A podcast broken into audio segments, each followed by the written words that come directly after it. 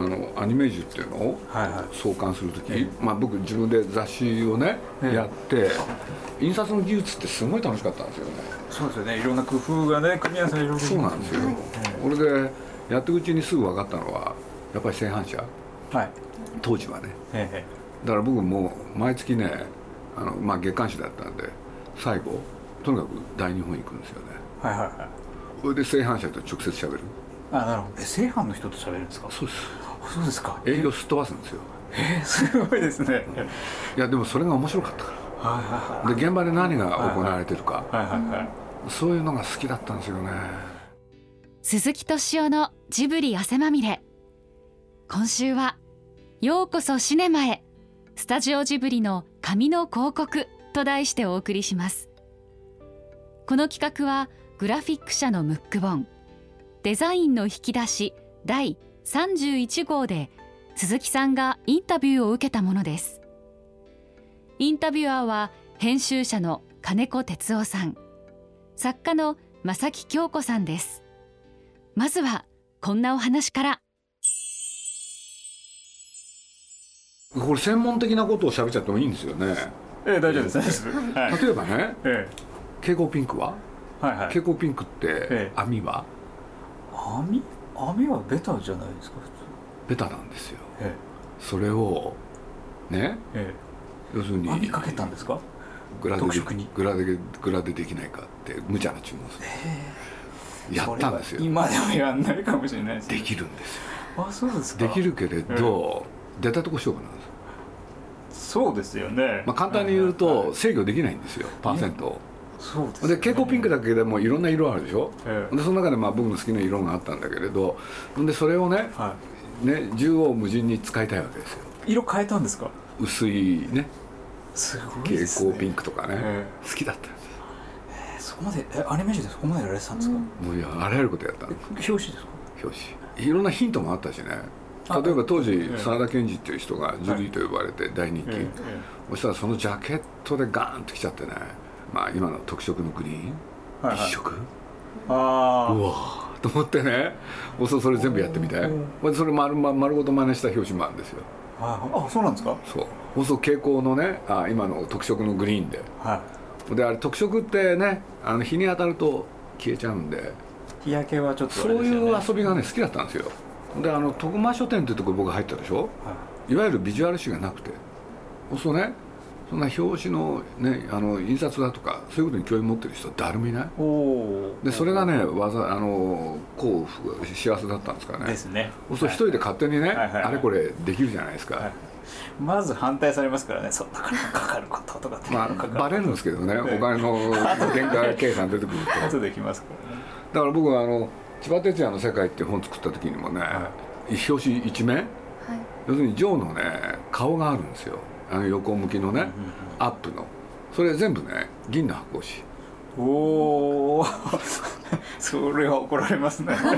まずこれでも千葉哲也さんすごい喜んでくれて。そう作者はものすごい喜びますで僕はそこへあの金赤でねこれも箔でやりたかったらねもう見つけた制作がねこれいくらかなと思ってんだって。しょうがないからそっちだけ普通の印刷でやったりして。そうですけど、うん、それも大変じゃないですかかえって。印刷代が泣泣きますよねそれはそれで。なんかやっぱり印刷って面白かったですよね、嬉しいですかっこいいな。で実を言うと映画の世界行ってもね 実を言うと同じことがいっぱいあるってことを知っちゃって。あそうですか、うん、まあねだから僕ああいうことはな話がちったりこっちこっちと飛んだりするんだけどこんなこと普通話せないから。そうすると今デジタルでねあのねコンピューターだと16万色でしたっけ、はいはい、1600万？1600万かな？かな？あ嘘ばっかりですもんね。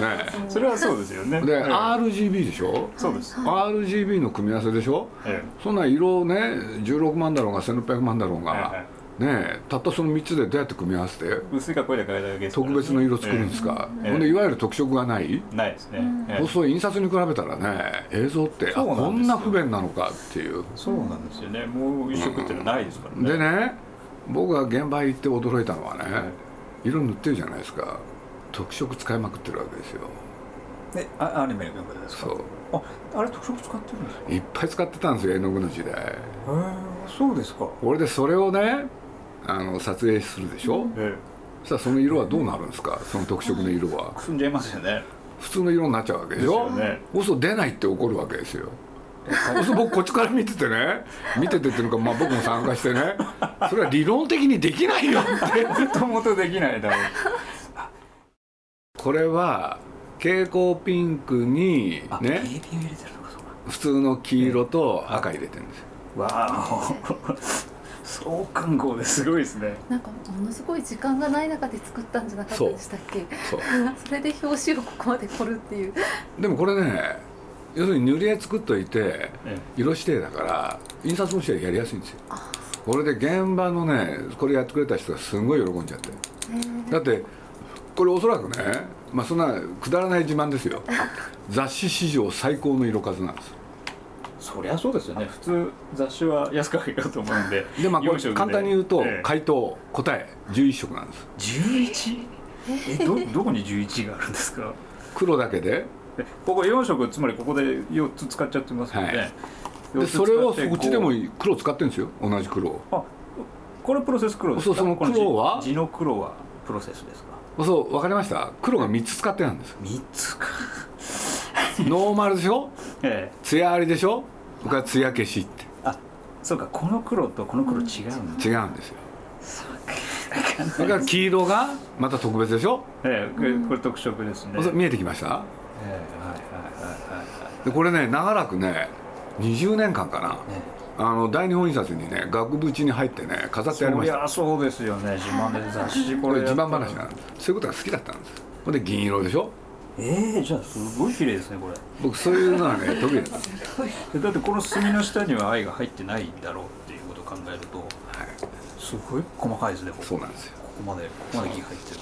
その黄色のところをね蛍光のグリーンでやってみたりねいろいろ試したんですだから絶対売れると思ったんですよ。僕売れますね。手に取りますもんねこれ。なんだあろう。の他の雑誌とちょっと違って見えるはずでしょ。そもそもヤマトってこういう色じゃなかったですからね。銀色じゃないですもんね大問題ですよ。すごいですよ。だから僕ね例えばねこういう時得意だったんですよ。あのもう今日は自慢話に徹しますどうぞ。あのデジタルで作るやつって RGB でしょ？はい。そうするといわゆるデジタルで映画を作り始めた時はい。要するに色は元はこの3つしかないわけでしょ？ところがフィルムは？フィルムってもっと無限ですよねもちろん。フィルムは雑誌と同じなんですよ、あそうなんですか。印刷物フィルムってあのフィルムですか。はい、うん。あそうなんですか。そうすると、はいその RGB で作ったものをどうやってえそのえね？でそうですね。要するに紙の印刷の4原色にはするかっていう。でこれが持ち上がったのがね「千と千尋」なんですよ。要するに RGB で作ったものをフィルムに定着しなきゃいけない。いわゆるフィルムレコードっていうんですけれど、い千と千尋まではなかったないんですよ。だってみんなデジタルで作ってああ作ってなかったから。ああそうですか。そうそう色のね原色が変わるわけだから、はい。普通にねそのままスルーしたら色変わっちゃうわけですよ、そうですね。そうその色をね同じにしなきゃいけない。画面で直接着色してたんですね。え？画面で着色してたんですねいやだからそれをねどうやってやるかでね。というのは僕まあピクサーっていうところがあってね、はいはいはい。あそこがデジタルで作ったものをフィルムに定着してたでしょ、はい。そこれはどうやってやったんだろうと思って、で当然ねあ間に挟んだ何かあるはずだと、はいマネージングシステムが。で調べたんですよ。というのは自分たちで独自に開発するって言ったらこれ大変なことだから、ね、どっかにその技術があるんならそれを使った方がいい、で調べたらなかったんですよ。えーって。え缶ですかじゃあ違うんですよ。だからデジタルで作ったものがね違う色で出ちゃってるんですよ、あそれいいってことに追求してなかった、うん、だからね「あのスター・ウォーズ」のエピソード1かはい。あるでしょ、はい。あれもねビデオで撮ってフィルムレコーディングスルーなんですよ。だからデジタル上の色とフィルム上の色が違うんです気にしてない。でそういうことをみんな平気でやってたんです。で僕ら日本人でしょ？えやっぱり元の色はやりたいよねって。これでね今近とね共同開発なんですよ。あそうですか。それで今のなん自か動変換。あじそう自動変換やっぱりできないんですよ。ワンシーンごとにね色作ってる。だからもう大変だったんですあの「千と千尋」って。で最後の最後ね間に合わなかったのがねあの千尋がねあの海の中へね水の中入ってくしあれがねもう間に合わないんですよ。へこれであそこだけ実を言うとねアナログなんですよね。え。これで結果としてはねそのマネージングシステムを作り上げてええ。でその後日本の映画ではそのシステムを使うようになるっていう。でそういうことに自分が関与するっていうのがね割と好きだったんですね。いやーすごい話ですね。でも。こう大きなところを。好きなんですよね。だからもう現場でねもうセルがあるでしょ。そこへねもうこういう色がいいんだああいう色がいいんだっつって絵の具の時代はい。新しい色をねいちいち作ってえそれが全部特色。でそれをフィルムにしなきゃいけない。僕なんか働くって見て見ながらねできるわけねえじゃねえかこれ。だって理論的に不可能なんだもん。ええだけれどフィルムっていうのはすごいことが行われたんですよ。要するにフィルムの改良ってねものすごかったんですこれですごい歴史があったでしょ、でだんだんだんだんねその作品ごとに何て言うんだろう。そのフィルムの特性でジブリの色をお。再現するフィルムの開発っていうのが進んだんですよ。これでそれがうまくいきかけてもうこれでね完璧の技術っていうところでデジタルが登場なんですよ。そうすると今まで作ったものが全部パーになるんですよ。そうすると僕はねこれむちゃくちゃ悩んだんです。よ要するに今まで作り上げてきたこのフィルムの技術一体どうするのはだって全部パーになってねもう一回一からだから、はい。ね、色は悪くなること分かってたんだ、だからもうねこの例えばこういう紙の印刷でもねこういう一枚でもね、これね実を言うとアミグラっていうの使ったんです。いああはいはいはい。そうするとね、まあ、グラビアとオフセット、そうするとアミグラっていうのは両方の特性を生かすっていう印刷なんですけどねまあか簡単に言うとねオフセットっていうのはね会長を出すのは下手なの。そうですね。ね、でもグラビアっていうのはねそのグラデーションに得意だとかね、うん、これからじゃあイラスト線のこのピッとしたやつはねどっちが得意だとかねいろいろあるんですよ、うんね。だから僕は最終的にねこれ両方一緒にできないかっていうね。それを考えながらやった。んです考えませんね。好きだったんですよ僕ね一番好きなのね実は言うと大体もしかしたらね僕デザインなんですよ。なんで好きかって分かんないんですけれど。だからこの年になってもね結局はいまだになんかやってるんですよねすぐ。だからジブリのポスターの、まあ、なんですか元の絵大体僕はねラフで描いちゃうんですよ「はいはいはい」って言って。でなんでかっていうと宮崎駿が描いてくれないから。あれ全然ねやる気ないんですよ本編の映画以外は。あんまり宣伝の方というかポスターにはじゃああんまりかもう口を出さない感じ大体下手ですよね。おおそうですそうするとね僕が言った通りにね大体描いてくれるんですよ。ああもうそうね大体目の前でねそれを僕が描いたやつを元にねなんて言うんだろう。出来上がってるいろんな絵あるでしょ。その場でコラージュしちゃうんですよ。うん。だからポスター作るのにね大体5分なんですよ。へえ新たな書き下ろしってほとんどないんで。あいい加減ですよね。いえいえみんなみんな凝るじゃないですかああいうポスターとか。はいはいはい。それから映画のねあれ何でしたっけアバンタイトル、は例えばステージジブリ作品とかっていうとね、うんはいはいはい。なんかいろいろ動いたりとかみんなやってるじゃないですか、ジブリねなんかブルーのバッグにトトロがいるだけでしょこうやって。おおあそうですね。はいはいあれなんかねもうみんなが作れ作れってあのやる気なかったんですよ。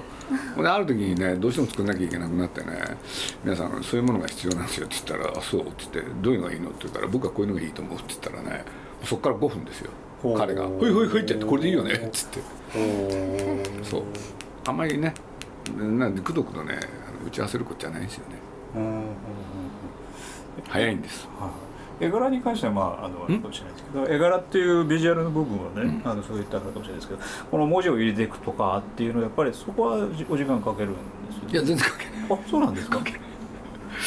まあ大体基本的なロゴもねええ。まロゴロゴ。あ大体僕自分で書いてきたんですよ。あそうなんですか。大雑把に言うと、はいはい。うん。それをデザイナーさんに渡すにちょっと直してもらったりね。ええ。あ大体そうですね。あだからまあ例えばナウシカの頃なんかねえもう実にいい加減でねあの僕はナウシカのちょっとロゴ作ってよっつって。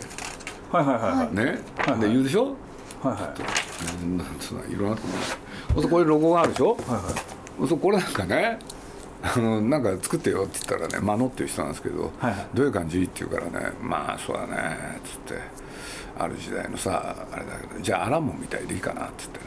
アアラモ昔映画があったんですよ。あらもそうアラモっていう字はねこの字だったんですよ。でそれ守ってね。でラピュタになるでしょ？ほんでね2人でなんかさあつってどういうのがいいのって言うから、うんゴジラって言うとね。ほんでゴジラがあこれ元なんですよ。ゴジラなんだ ね。あゴジラなんだこれ。大体そうやって作ってきたんですよ。へで魔女になるとねまあ女性がだからなあこれでも聞いてますよねこのこの字。あこれはねうん。とあのねあごめんなさい。じゃあついでに言うと「トトロとホタル」ってあるでしょ？はいはい。これはねど日本同時公開だったんで、はいはいはい普通だったらホタルは明朝だなと思ったんですよ。そうですよね、はいこれでトトロがゴチゴチック系、はいはい。でそれを逆にしてみたんですよね。はい。で明朝でトトロをやって、あのゴシックでホタルをやる、うんで魔女の宅急便はね魔女の宅急便は、まあ、大体女性っていうとねちょっと細めの、ですね、あのねあの今の明朝にそれに大体車体かけるってやつだから、そうするとねヒャラヒャラって書いちゃうんです僕大体こんな感じっつって。でそれをね、あのーなんだクリーンアップしてもらうっていうのか。でそうやってやってきたんですけれど途中からクリーンアップも面倒くさくなって もういいや俺書いたやつもあれいいよあそうですか。えーえそれはどの辺。なっていくのがどれこれ思い出ポロポロなのもそうだしね「紅の豚」なんかも大体こういうの全部自分で書いちゃったんですけどね。あそうそうなんですよね耳を澄ますもんも大体このタイポスみたいな字でやろうかとか。はいはいはい「千と千尋のね線」なんて僕の書いた字がそのまま使われちゃってるんですけどね。あそうなんですか。そうなんですよ。いろいろやってますね。春の動く城なんかはねこれ本当1分で書きました。国立小坂も自分で書いたんですよこれ。えこれあそうなんですか。そう。ゲド戦記なんかもうひどい。マジックで書いたやつはそのままですよ僕らの時代ってね、活版印刷の時代だった、はいでその活版から、あのオフセットっていうのかねえそうなったじゃないですか、はい。そう昔はねこうやってへこんでたりしたでしょ？俺で昔そっちが読みやすかったはずなのにいつの間にかそうじゃない現代風のものが読みやすい、はい。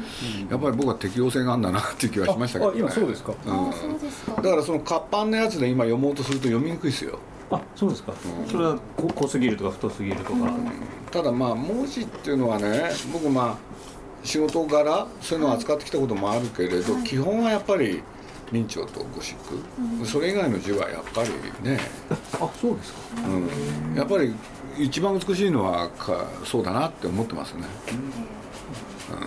かじゃあ活字はやっぱりお好きまあまあまあなんとなく好きですよね、うんだからどうしてもなんていうんだそうやってロゴの場合にも、やっぱりゴシックと明朝特に明朝に行きますよね。これがやっぱり読みやすいんだって、うん。昔あのレタッチっていうのが、はいで昔はね合成って本当難しかったからはいはい。大和のお尻からねこうやって火が出てる火が出てるでしょ、はいはい。そうそれを印刷所の人と組んでこのね本物の宇宙に溶け込ませてっていうと大変ですよねはいはい。そうそれ筆でやってもらうんですよね。ああそういう、ねそうですねいますね、うん。そういう印刷は好きでしたね。はいはいはい。へえ。そうかそれ込みですねじゃあ全部こうやって。だからまあね印刷のそういうのはなんかまあね玉坂であった世界だったけどやっぱり好きですよねどこまで行っても。こういうこういうねさ雑誌でもねこうやって4色なわけでしょ。4色だけれど地の色は白にするとかね。うんうんうんそういうのが好きで。やっぱり白が一番綺麗だから余計な色は使わないとかね。スタジオジブリのそのチラシとポスターであのらしさっていうのがああると思われますか今？説明が少ないでしょうね。そこら辺それっていうのはどの辺か鈴木さんが関わられてっていうか主体になってやられるようになってからなんですかね？うーんでもまあとは言いつつ最初からいろいろやってたから。はだからあんまり最初のうちはねそれはごちゃごちゃを見てあこういうもんかなと思ってたけれど、そんなこと必要ないよねってだんだん思ってったっていうか、はいはいはいうん。まあ、ポリオンのポスあのチラシポスターなんかはコピーもいらないやと思って。すごいタイトルと宮崎駿の名前だけにするとかね、チラシとかポスターを作られるやっぱりうん。だから一貫してねやっぱりジブリの作品って、まあ、例外もあるけれどほとんどがロゴは金赤ですよね。金赤かそれとも蛍光これはいいこと。書いていいですか？それ。あどうぞどうぞ。それはもうずっとやってきました。はい。だポス特にポスターの場合はねどうやって蛍光ピンクを上手に使うか。やっぱりそれが一番テーマだと思うんですけどね、ね。はいはい、それやっぱりね目を引くんですよ。と時にはね顔に薄赤入れたりするんですよ。だからまあねほとんどのポスターって見てるとそういうことをねなしでやってらっしゃるからはいはいはい、だから僕の場合そういう経歴があったことが得してますよね。あなるほど。そうこれなんかねこの国立ねなんてこの海をどうやってやるかですよね。そう大変ですよね。大変なんですよ。本物のポスターは。こういうものの方が大変ですよね、うん、だって子供時代の記憶、はい、で自分が何が面白かったかっていうのを、はいはいはい、それをたどればまあ僕らの時代だとね勝新太郎っていう人がやった「座頭市」っていうのがあった、はい、そしたらねまあシリーズっていうのをやってたから、はいはい、そしたらその中でね「ね座頭市」って「市が切られた」う。んうん、見たくなるでしょ、はいはいはいはい、ここでいいんですよね、はい、そうそれに近いものを出せ提供すればいい、はいはいうん、これなんかもね「姫の犯した罪と罰」って、まあ、見たくなるじゃないですか、うん、なんだろうって。そしたら監督がね怒っちゃってねそんなの描いてないですよとか言ってね。罪も罰も。ところがね企画書読むとそうやって書いてあったんですよ、うん、あそうなんですか、それで「いや企画書には」っつったら「ああれはああ書いたけどやめた」って言うんですよ。あそうですかと思って例えばその雑誌の表紙っていうのは宣伝なような気がしますけど。まあそうですよね顔だから、それとはやっぱり違う。まあ。こもうこう煽りだらけじゃないですか、うん、でもあのー、なんていうのかな。雑誌作ってる時はねまあそれは必要なことだからやりました、ええ、で映画になったでしょ？放送作るだけでいいっていうのは幸せだったんですよ、映画を作るだけでそう、うん、これでナウシカだねラピュタだトトロホタル、あの時はほとんどもう作ることに徹した、はいはい、そしたらやっぱり楽しかったですよね。あそうですか、はい、で誰か宣伝は誰かやっとけんだろうと思ってたらそしたらあやんなきゃいけないんだと思ってね。中身作るやっぱこう雑誌やっぱりお好きでしたか？やっぱりやってみたら面白かったですよね、はいはい、ただやっとくうちに飽きるんですよね。雑誌をいや何でもそうじゃないですか。最初は面白いけどねだんだん飽きちゃうでしょ、はいはい、そうまたいろんなこと。だから一冊の雑誌でもね随分最初の頃と途中では変わってったから、うんまあねまあ、雑誌はもちろんね生き物そうなんですよ。最初のうちはね人の なんだあの作った作品で人気のあるものを取り上げる、でやってるうちにね、まあいろいろあるけどちょっと押したくなるなってねこの作品をって。それで出てきたのはガンダムだし、でそれやってるとね今度はねなんか人のやつやってるのつまんないなと思ってそれで自分たちで作ることになる。っていうふうにねどんどん変わっていくわけですよ。でやってるうちにねまあ雑誌ももういいかなっていうね。そうなっちゃったんですよね。それに文字を書くのもこれだけ映画のことを分かってる人が書いてくれるっていうのはまあ、まずないですよね。だから宣伝やる時にもね分かったのはね僕なんかまあ企画から立ち上げあのあの立ち会ってるでしょ、はい、そうどういうもの作るか分かってて宣伝するっていうのはいいですよね、うん、そうですよね。それができるやっぱり何にも知らないでねやるっていうのは大変ですから、うん、うん、そう思いましたよ、うん、ですよねからこそなんかこうどんな書体にするかも自然に出てくるのかなまあそうかもしれないですね。だから企画の内容分かってるから、ね、これにはこういうやり方がいいだろうってで大体ね宣伝ってね企画の一番最初にヒントがあるんですよ、うん、それは間違いない。んで、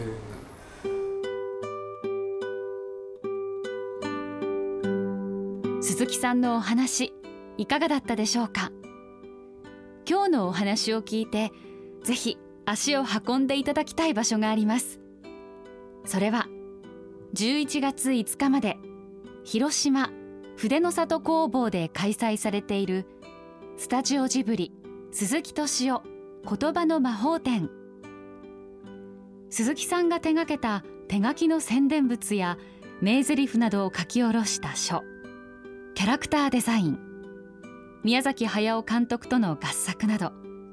手書きに親しむ姿や鈴木さんが紡ぎ出す「千と千尋の神隠し」の舞台となった湯屋と手書き文字のコラボ空間もあります。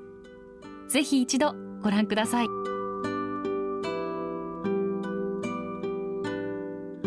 鈴木敏夫のジブリ汗まみれ。この番組はウォルト・ディズニー・スタジオ・ジャパン。ローソン。アサヒ飲料。日清製粉グループ。au ブルボンの提供でお送りしました。